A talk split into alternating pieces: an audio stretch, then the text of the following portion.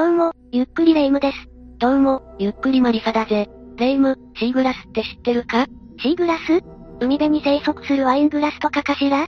なんだその奇妙なワイングラスは。じゃなくて、海岸とか大きな湖で見つかるガラス片のことだぜ。あああの角が良い感じに丸まってるやつね。それがどうしたの？昔よく集めていたのを思い出して、また海にでも行きたいと思ってな。シーグラス以外にも何か見つかるかもしれないだろ？シーグラス以外に何かね。あ、そういえば数年前に、海岸で下半身を切断された、女性の遺体が発見されたことはあったわね。どう考えてもこのタイミングで話すものじゃないよな。てか下半身が切断って、ボートでの事故とかか？これは犯人が女性を殺人した後、海に遺体を遺棄したものだったのよ。え、事故じゃなくて殺人事件なのか？そうなのよ。それに犯行に及ぶきっかけはすごく些細なもので、悪質な殺人事件だという人もいるくらいだわ。今回の話もなんか怖そうだな。でも気になるから解説してほしいんだぜ。わかったわ。ということで今回は平塚女性遺体遺棄事件を紹介するわ。それじゃあ、ゆっくりしていってね。まず今回の事件の犯人である平聖也について話していくわね。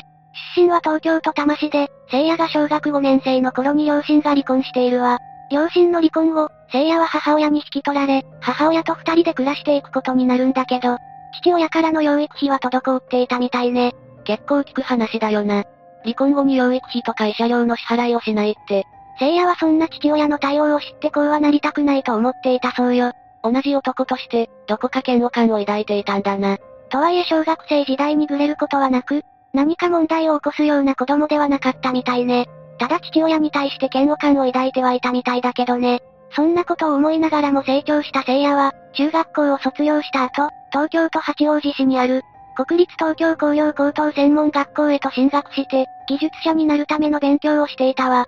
そしてさらに技術者としての勉強を重ねたいと考え、新潟県の長岡技術大学への進学を決定し、大学への進学を機に一人暮らしを始めようとも考えていたみたいね。ここまでは特に目立った行動はないんだな。大学で何か事件に関係する出来事があったのか？大学でも特に問題を起こしているわけではないわね。進学先の大学では機器工場や電子情報学についての勉強と研究をしていて、同時に結婚式場でアルバイトしていたわ。ただ、事件に関係しているところといえば、この結婚式場のアルバイトでとある女性と出会うってところかしら。っ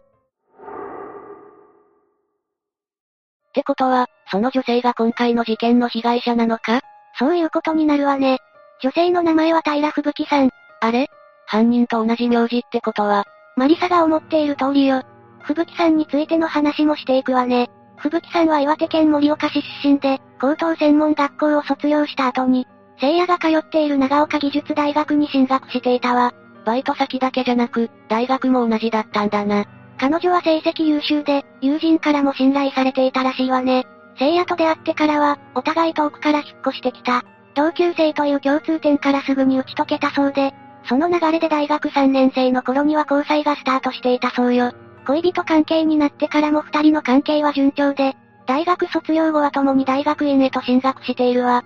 ここから事件に発展するなんて想像がつかないんだぜ。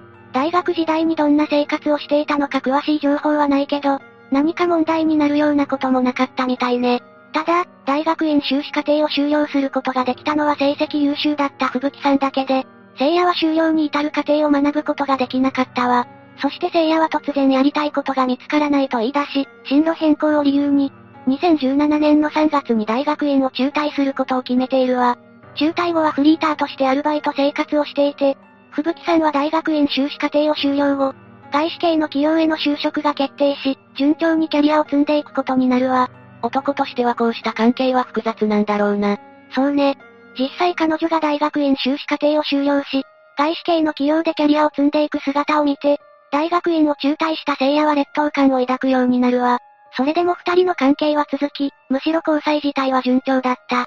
それで、しばらくしてから婚約もしているわ。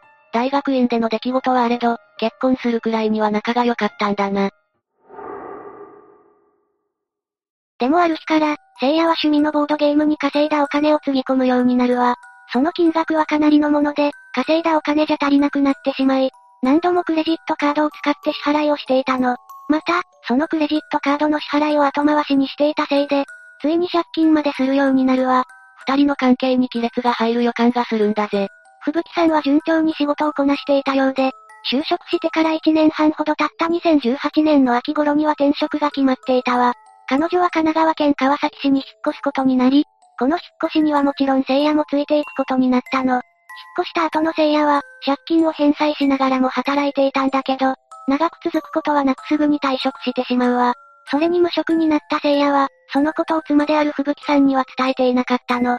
大学院を中退して劣等感を感じて、さらに収入がなくなったことに後ろめたさを感じていたとかか？そんな感じね。収入までなくなったら自分の立場がなくなってしまうと考えていたみたいよ。聖夜は無職になった後は借金で生活費を賄うようになり、お金の出所が消費者金融だとしても、妻の吹雪さんに無職になったことがバレなければよい、と考えていたわ。いや、でも無限に借金できるわけじゃないし、隠し通せるものでもないだろ。その通りね。何度も重ねてきた借金は相当な金額で、さらに奨学金を利用して大学に通っていたこともあって、その借金の総額は、570万円にも膨れ上がっていたそうよ。570万円って、簡単に返済できる金額じゃないんだぜ。それにここまで膨らんでしまえば、さらに借金するのも難しくなってくるわよね。だから聖夜は結婚式や新婚旅行のために貯めていたお金にも手をつけるようになってしまうの。さらに、その貯金がなくなった後は、吹雪さんの貯金にまで手をつけるようになるわ。そこまでしたらさすがにバレるんじゃないのか？吹雪さんはさすがに異変を感じ取って、聖夜は問い詰められることになるわ。そこで無職になったことや借金の総額が、とんでもないことになっていることが明らかになるんだけど、そのやりとりの中で聖夜は吹雪さんに見下されていると感じて、上から目線が許せないと苛立っていたそうよ。一般常識としては、人のお金を勝手に使っている方が悪いんだけどな。人一倍プライドが高かった聖夜にとって、この状況はストレスだったみたいね。そんな態度をとっている聖夜だけど、妻である吹雪さんは見捨てることはしなかったわ。吹雪さんは借金があっても離婚を考えることはなかったのか。借金が数百万円にも膨らんでいるのを知っても、二人でやり直そうと聖夜に話していたみたいよ。またしっかりと話せば心を入れ替えてくれるはずという期待を抱いていたわ。それでも聖夜は妻への感謝どころか、謝罪など反省の色は全く見せていなくて、他人を見るような目をしていると苛立っていたわ。また、570万円の借金を返済する覚悟もできていなかったそうよ。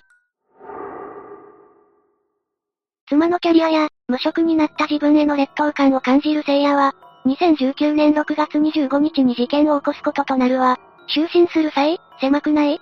と問いかけながら、吹雪さんは聖夜の手を握っていたんだけど、この時の聖夜は、無職で借金のある自分が、優しい妻の手を握っているのが許せなくなってたわ。劣等感を感じている状態で、吹雪さんに優しくされるのが逆に辛くなっていたんだな。そして、570万円という多額の借金を返済する覚悟が持てない聖夜は、あることを考えついてしまうの。一体どんなことを考えついたんだ？それは覚悟ができないんだからもう全てを終わらせてしまおう。妻を殺害しようというもので、それから聖夜は、寝室で寝ている吹雪さんの喉元に、手を伸ばして首を全力で締め付け殺害するの。犯行がいきなりすぎて、脳みそがついていかないぜ。また、殺害した後はすぐに遺体を遺棄するため、スーツケースに入れて運び出そうと考えるわ。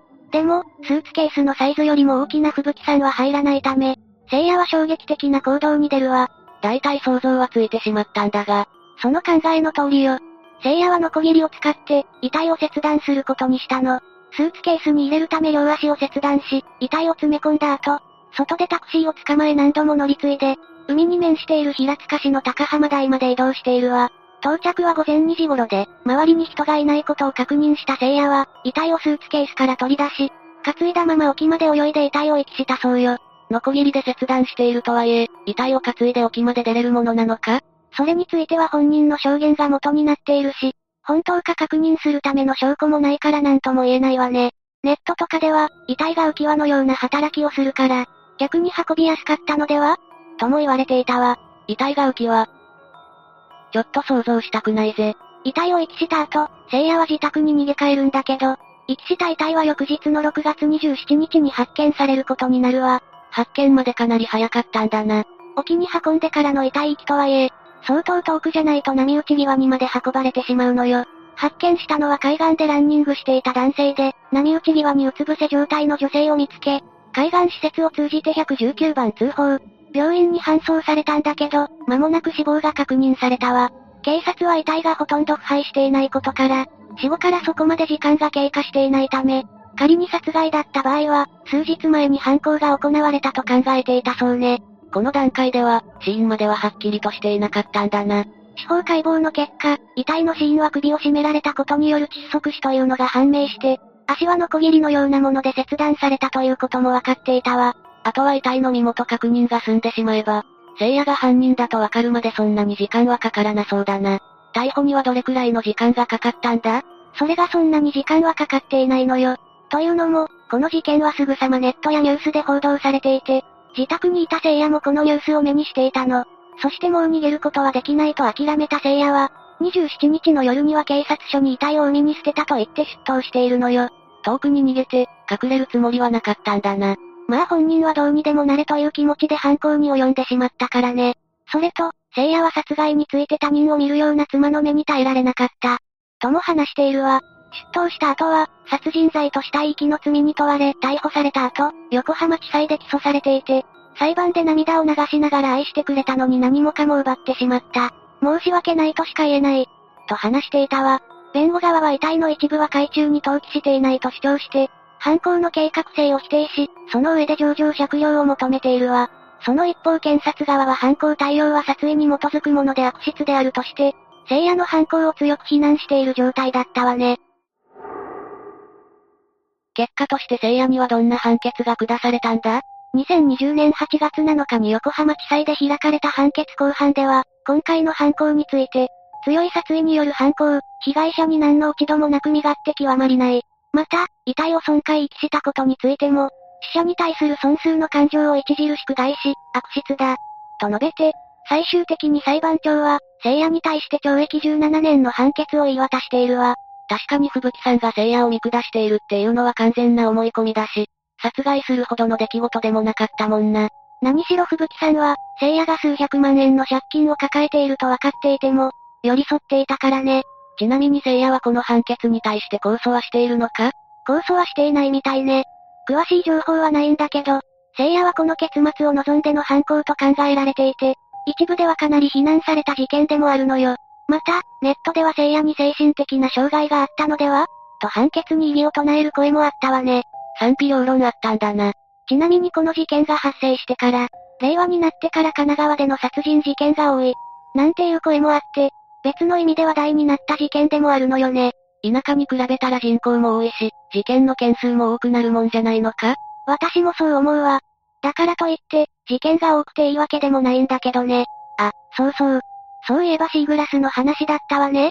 なんだか今日は気温も高いし、シーグラス見つけながら海で涼んでみる？いや、この話聞いた後で海はちょっとな。川とか湖なんてどうだ？あ、ちなみに川で遺体が流れてきた話もあるし、湖でのボート事故の話があってね。うん今日はアイスでも食べながら映画とかどうだ？あ、それ良いわね。というわけで、今回は平塚女性遺体遺棄事件について紹介したわ。それでは、次回もゆっくりしていってね。